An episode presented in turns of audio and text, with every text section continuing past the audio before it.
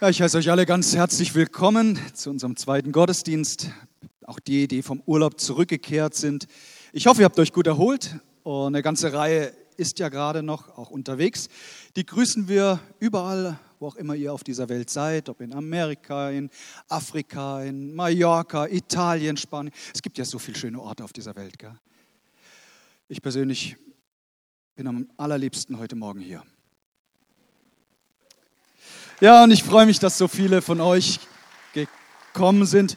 Und wir steigen ein in unsere Predigt. Wir sind mitten in einer Serie. Der Titel lautet, ich habe mich entschieden. Und es ist ein herausforderndes Thema, weil es geht um deine persönliche Entscheidung. Wir haben festgestellt, wir haben uns als Kirche festgelegt und haben gesagt, wir wollen ganz regelmäßig daran denken, was Jesus für uns getan hat und dies auch feiern im Abendmahl.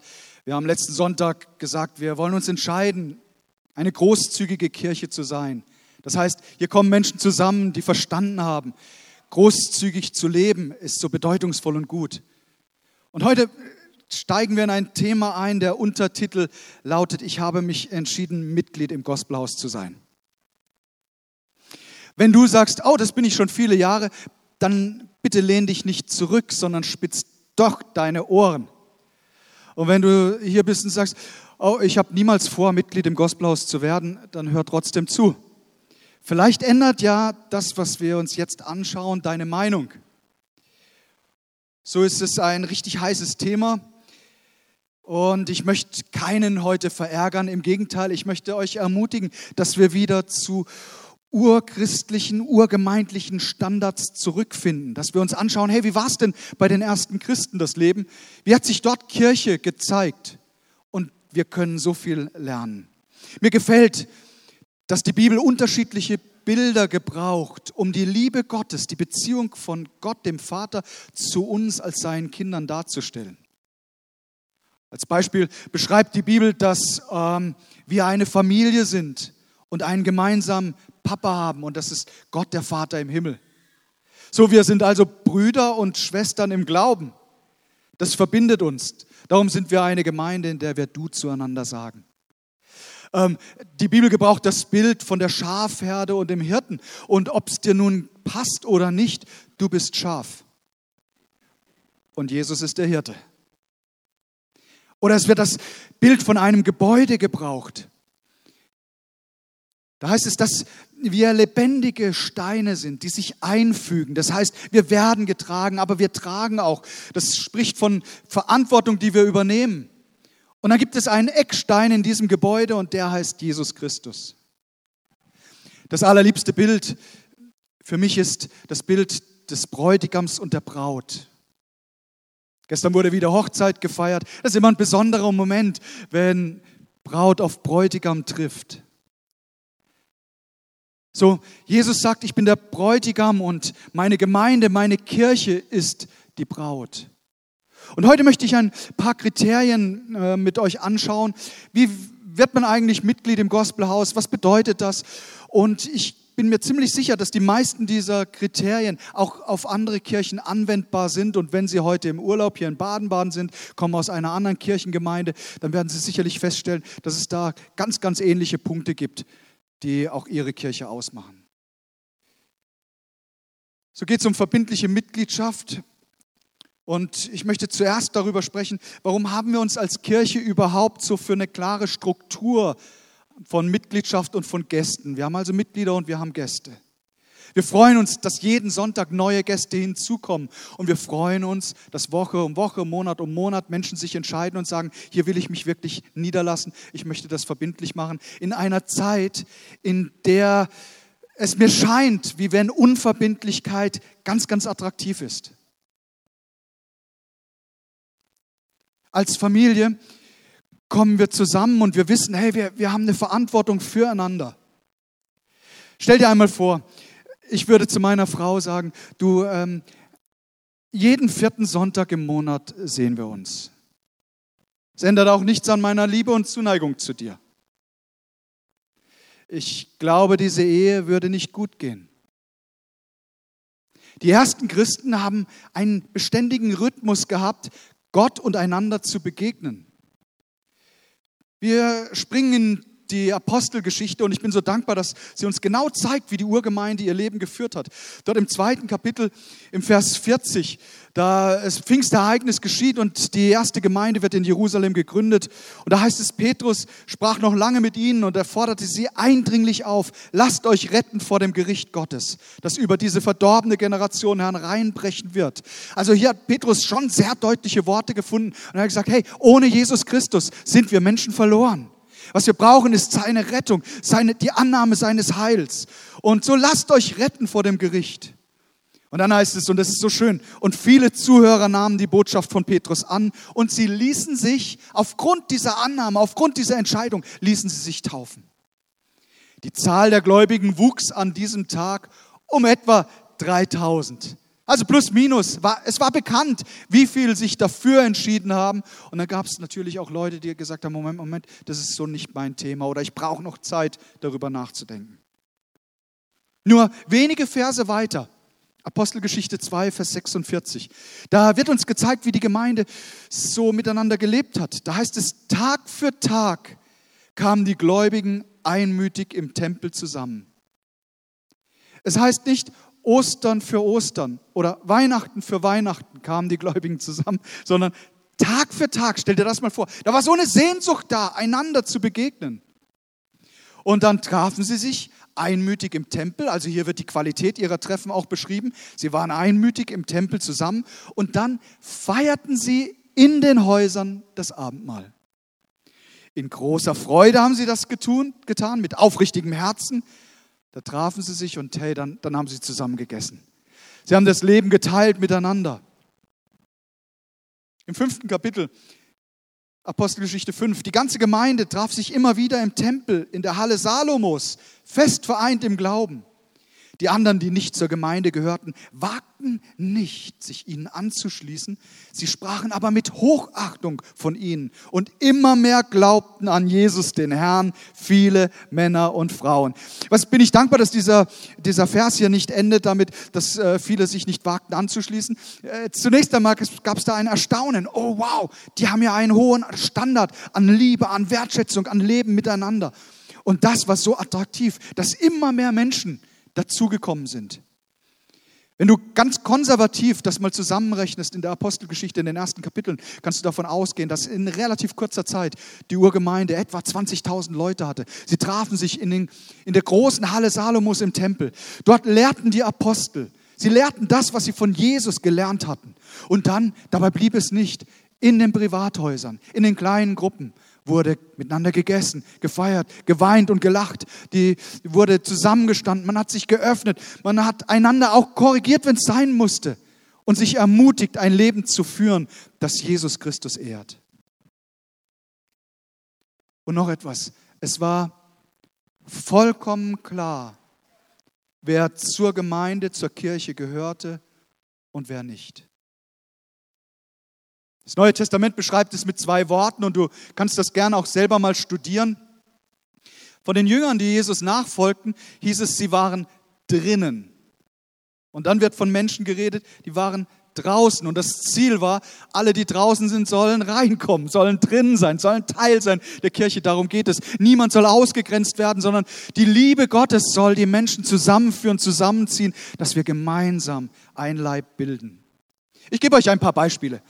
Markus Evangelium, viertes Kapitel, Vers 11, da spricht Jesus, euch ist das Geheimnis des Reiches Gottes gegeben. Er spricht zu seinen Jüngern, euch ist das Geheimnis des Reiches Gottes gegeben. Jenen aber, die draußen sind, wird alles in Gleichnissen zuteil. Paulus schreibt in die Gemeinde in Korinth, hey, was habe ich zu richten, die, die draußen sind? Das ist Gottes Job. Wir kümmern uns um die, die drinnen sind. 1. Thessalonicher 4, Vers 12. Wir ermutigen euch aber, dass ihr zunehmt und eure Ehre einsetzt, still zu sein und eure eigenen Geschäfte zu tun, mit euren Händen zu arbeiten, wie wir euch geboten haben, damit ihr anständig euer Leben führt oder hier in dieser Übersetzung anständig wandelt gegen die, die draußen sind und niemanden nötig habt. 1. Timotheus 3, Vers 7. Paulus sagt, Timotheus, wenn Leute eingesetzt werden, um eine Gemeinde zu leiten, dann achte darauf, dass sie ein gutes Zeugnis haben vor denen, die draußen sind, damit er nicht in übles Gerede kommt und in den Fallstrick des Teufels gerät. So Leute, die in ein Leitungsamt hineingehen, sie werden erkannt daran, dass sie auch in ihrem Alltag ein Leben führen, das Gott ehrt und nicht nur an einem Sonntag. Kolosser 4, Vers 5, eine letzte Stelle. Wandelt in Weisheit gegenüber denen, die draußen sind. Kauft die rechte Zeit aus. So, lasst uns merken, drinnen muss drinnen bleiben und draußen muss als solches erkannt werden.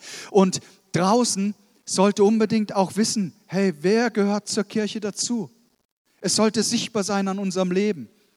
Es macht sich fest an bestimmten Punkten, über die wir gleich noch sprechen werden.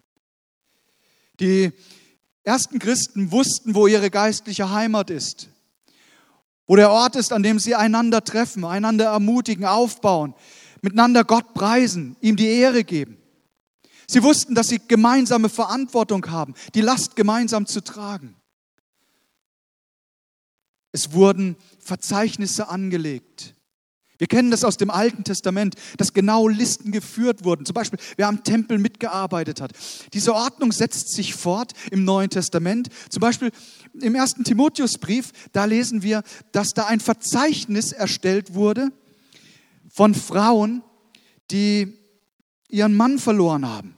Und sie sollten in dieses Verzeichnis aufgeführt werden, wenn sie wenigstens 60 Jahre alt ist. Und es war klar, ey, das sind Leute, das sind Personen, um die wir uns besonders kümmern wollen als Gemeinde, die unsere Unterstützung brauchen und unsere Hilfe.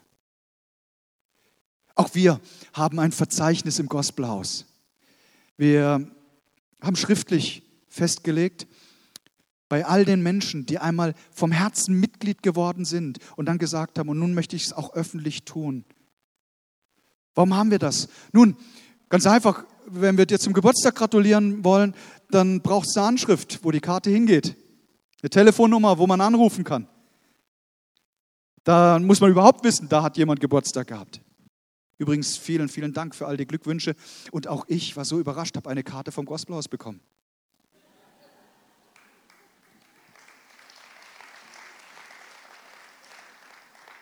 Als wir hier gebaut haben, wollte die Bank natürlich wissen, wer gehört hier zur Mannschaft. Wer übernimmt die Verantwortung? Und wir haben genau diese Leute auch gefragt, bei jedem Schritt, den wir gegangen sind, ob ihr dabei seid.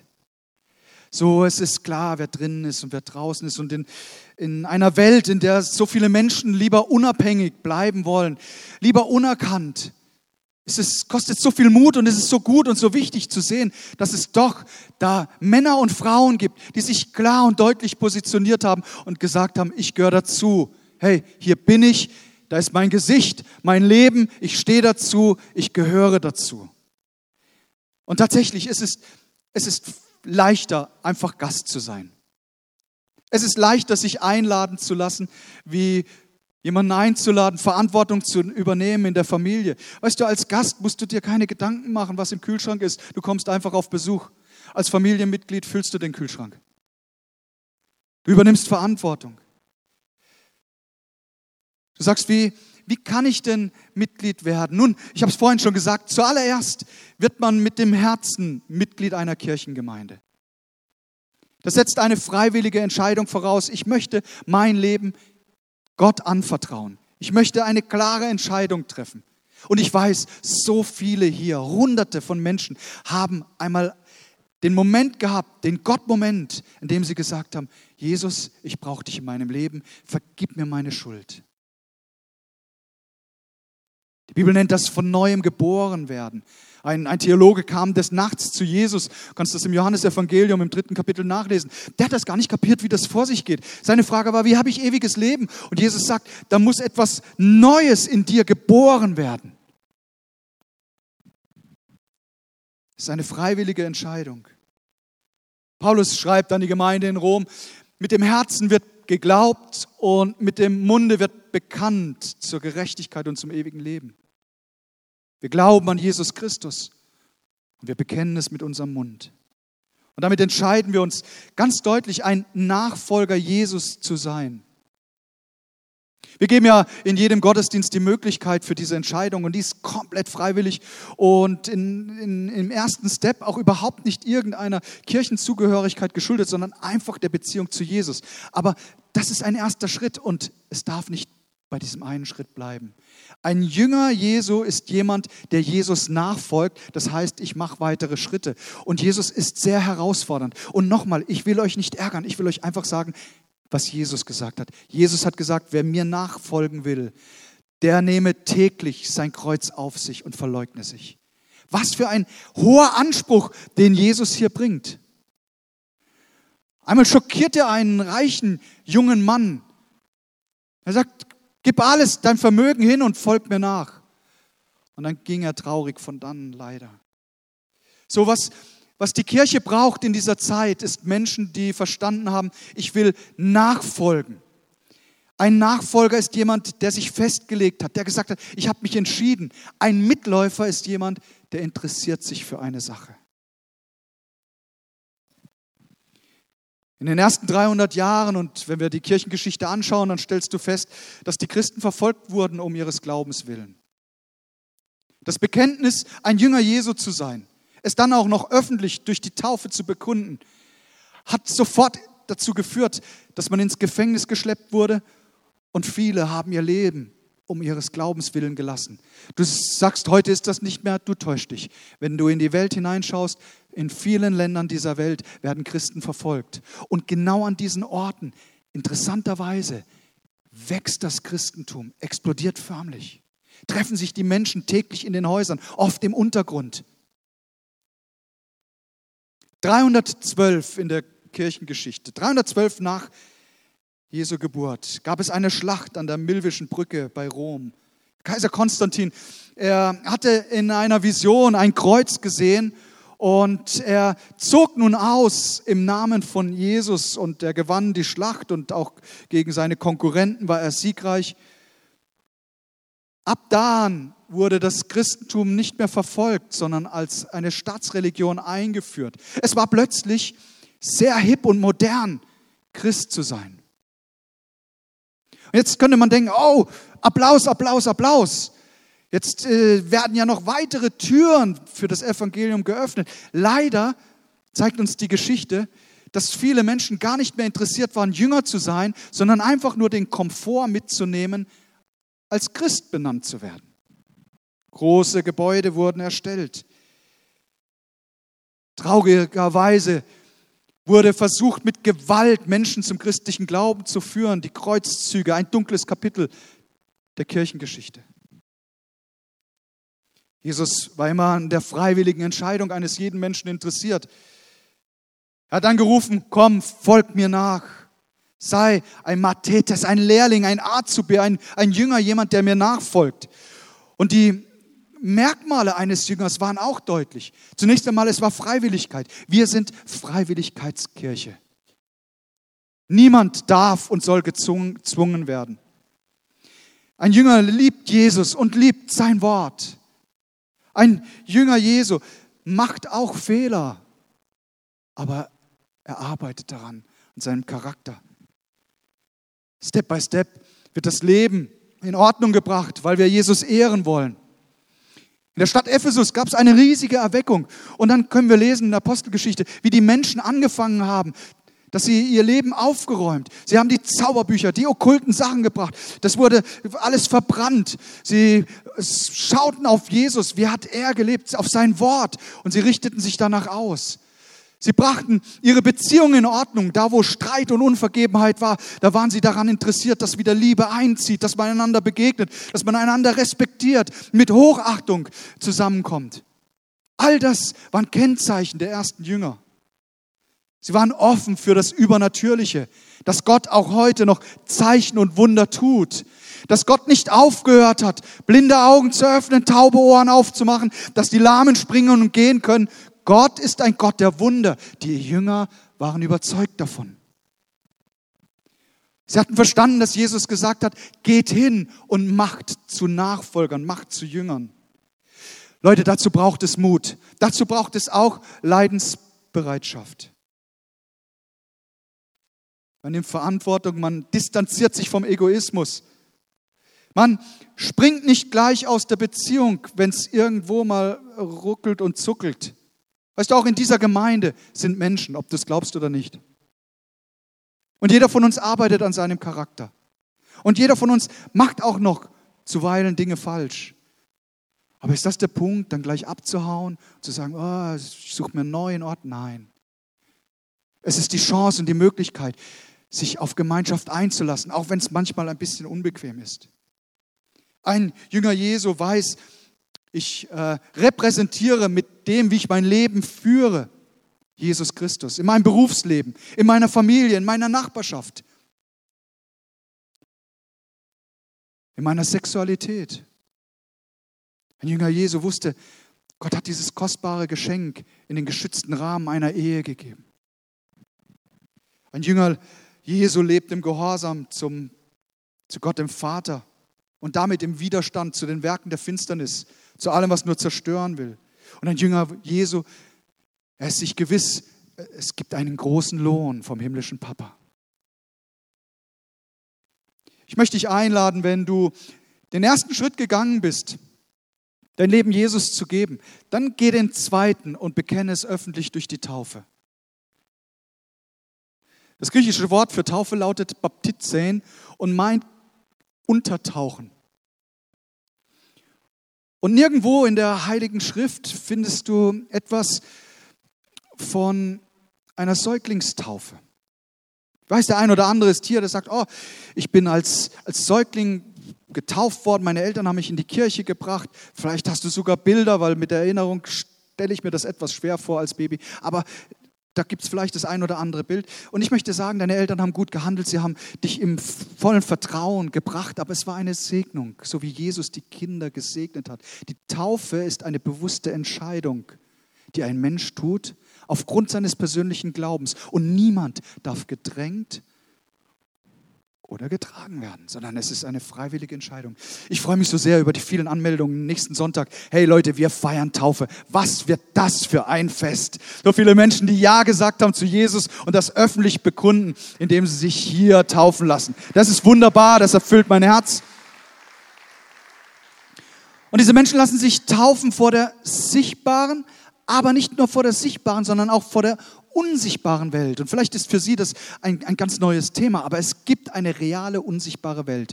Und ich stelle mir das bei jeder Taufe so vor, äh, wie das ist, wenn, wenn der Täufling getauft wird. Das heißt, sein alter Mensch wird beerdigt, er steht auf in ein neues Leben.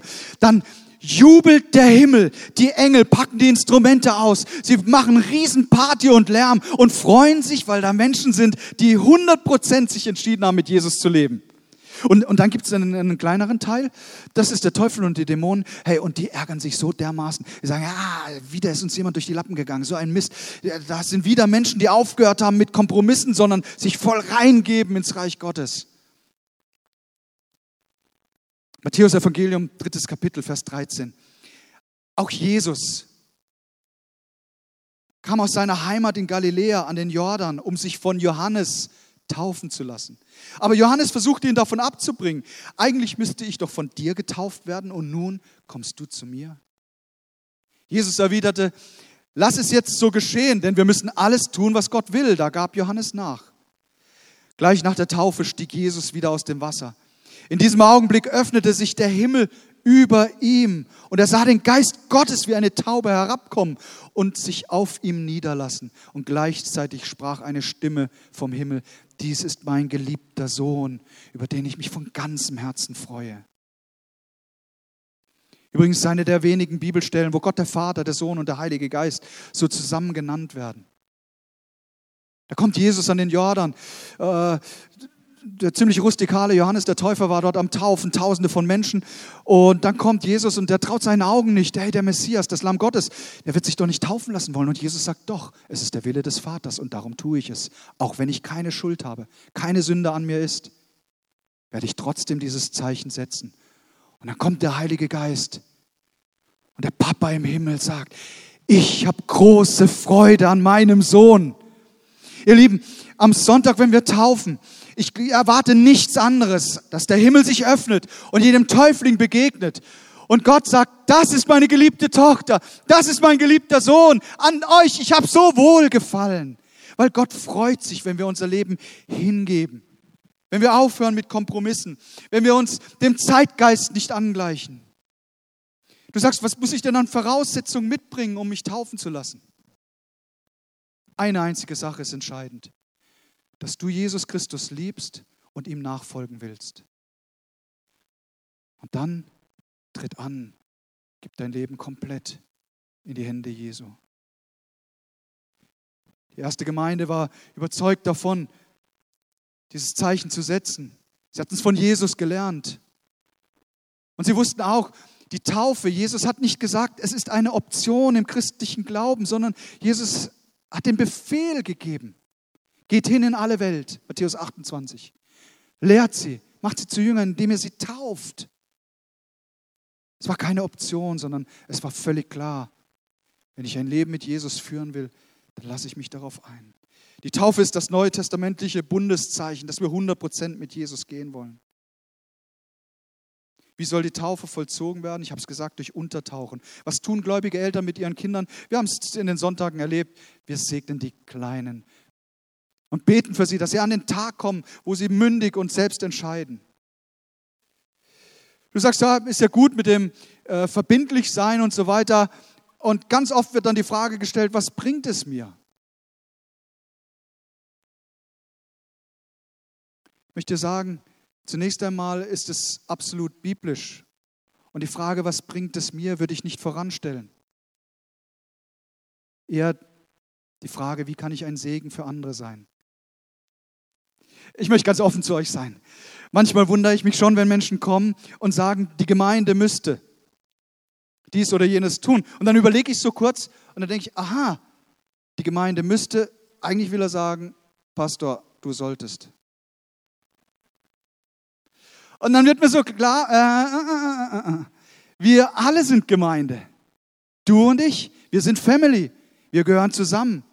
So, wenn die Gemeinde müsste und du bist Mitglied dieser Gemeinde, dann bist du Teil davon und dann solltest du und müsstest du auch. Ich bin so dankbar, dass ich weiß, ich darf Teil einer größeren Sache sein. Ich darf ein Zeichen setzen in diese Stadt, in die Gott uns gestellt hat, in das wunderschöne Baden-Baden. Ich bin dankbar, Mitglied in dieser Gemeinde zu sein, weil ich weiß, es wird für mich ganz regelmäßig gebetet von unterschiedlichen Leuten.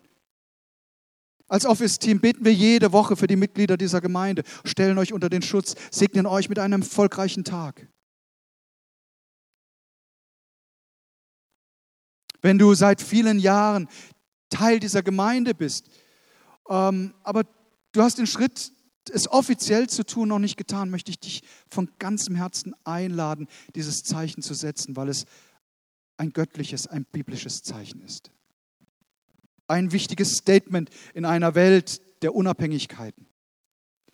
Wenn du Teil dieser Gemeinde bist, lade ich dich ein, dass du nicht ein Konsument bist, sondern dass du dich einbringst mit deiner Kraft, mit deiner Zeit, mit den Gaben, die Gott dir gegeben hat. Ich werde manchmal traurig, wenn ich darüber nachdenke, dass es Gaben gibt, die sitzen Sonntag für Sonntag auf dem Stuhl und ich sage es nicht anklagend, sondern es macht mich traurig, dass Menschen ihre Gabe nicht einbringen. Gott hat etwas in dein Leben hineingelegt. Stell es ihm zur Verfügung. So viele Menschen tun das schon. Wir haben, wenn wir mit dem Auto kommen, schon draußen freundliche Menschen, die uns willkommen heißen. Unser Park-Service-Team. Wir haben Leute an, an der Ton- und Beamer, Lichttechnik. Jeden Sonntag schälen sich Menschen früh aus dem Bett, kommen hierher, machen den Soundcheck, die Musiker. Äh, es gibt einen Livestream, Videoaufnahmen, Bilder und so weiter. So viele unterschiedliche Dienstbereiche. Es gibt Menschen, die kümmern sich um die Kinder. Gerade während wir hier Gottesdienst feiern, drüben im Nachbargebäude haben die Kids ein wunderbares Programm. Kinder können erleben, wie es ist, als Pfadfinder voranzukommen, zu lernen, Gemeinschaft zu haben. Wir sind so dankbar für unsere Royal Rangers, für unsere Jugend, für Menschen, die sich bereit erklären, unter der Woche hier sauber zu machen. Das meiste, was hier läuft, ihr Lieben, ist ehrenamtlich. Menschen, die sagen, ich bringe meine Zeit, weil ich verstanden habe, dass es nur so geht. Es wird dekoriert hier. Es gibt Werbung, Grafik, draußen ein Bistro. Missionsteam, Übersetzung. Menschen, die die deutsche Sprache noch nicht können, bekommen simultan aufs Ohr ihre Sprache. So wunderbar.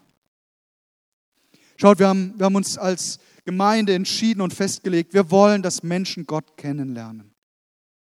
Zweitens, wir wollen, dass Menschen Freiheit erleben. Und das tun wir, indem wir uns treffen in den Häusern. Dass wir die Bestimmung entdecken, die Gott für jedes einzelne Leben hat. Und wir wollen einen Unterschied machen. Ich lade dich so sehr ein, dir mal Gedanken darüber zu machen, wo stehe ich eigentlich? Ein paar Fragen zum Schluss der, der Predigt. Wie sieht dein konkret nächster Schritt aus in, deinem Geist, in deiner geistlichen Reise?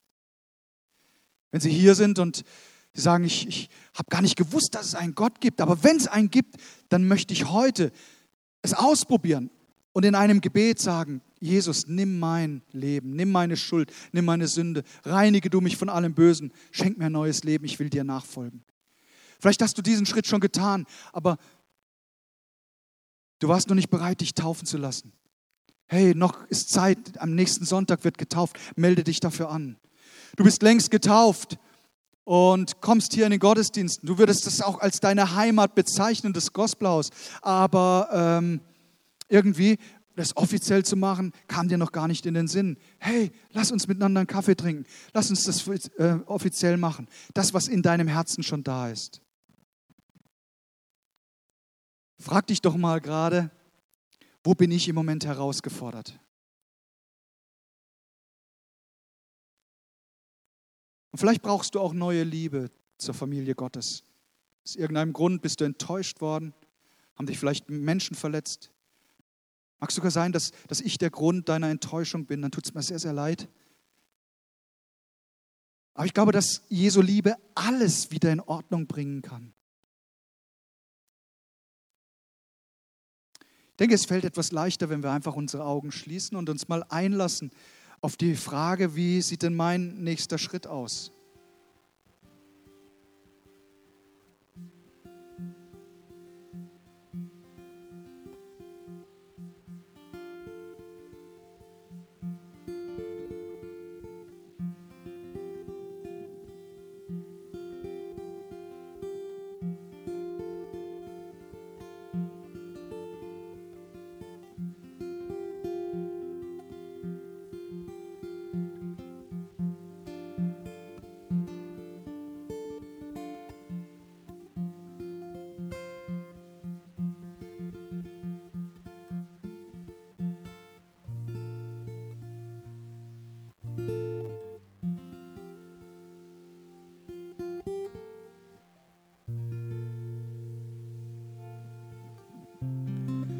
Jesus, ich sehne mich so sehr nach dieser Qualität der Urgemeinde, der ersten Christen und danke, dass du unsere Herzen heute entzündest.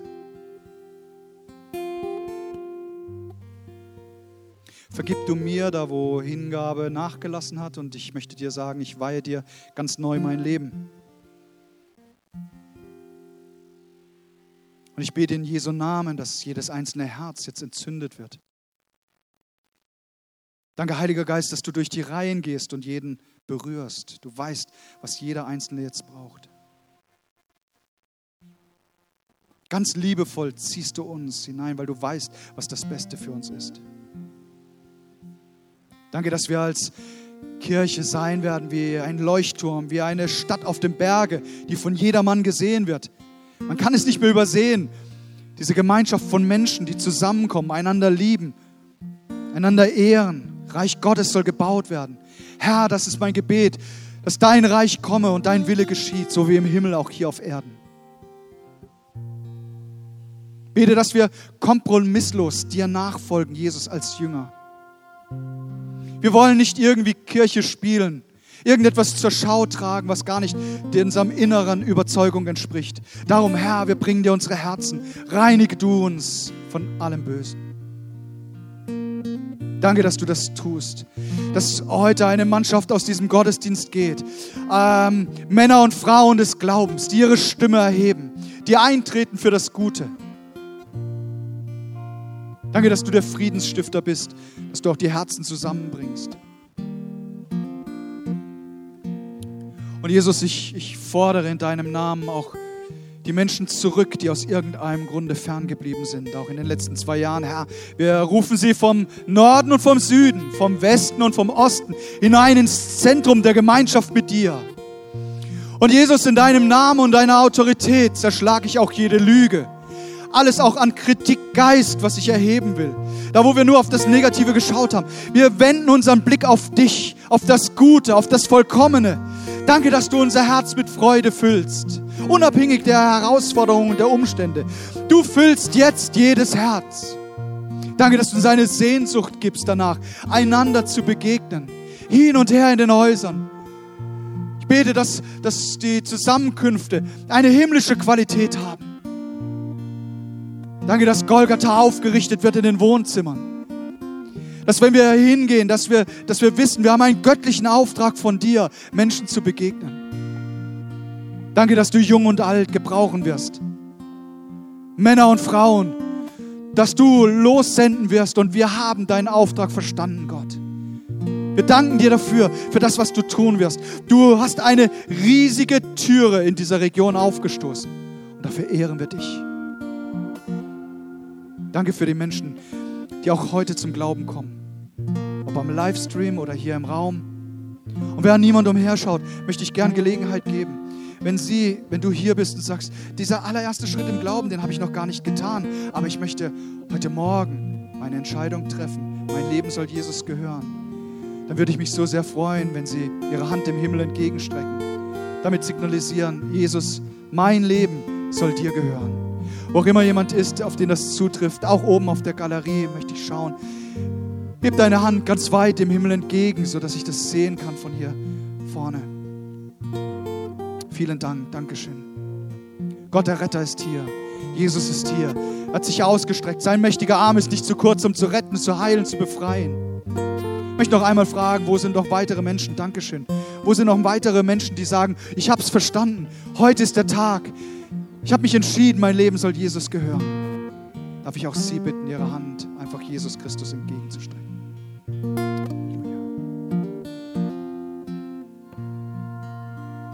Kommt, lasst uns zusammen aufstehen.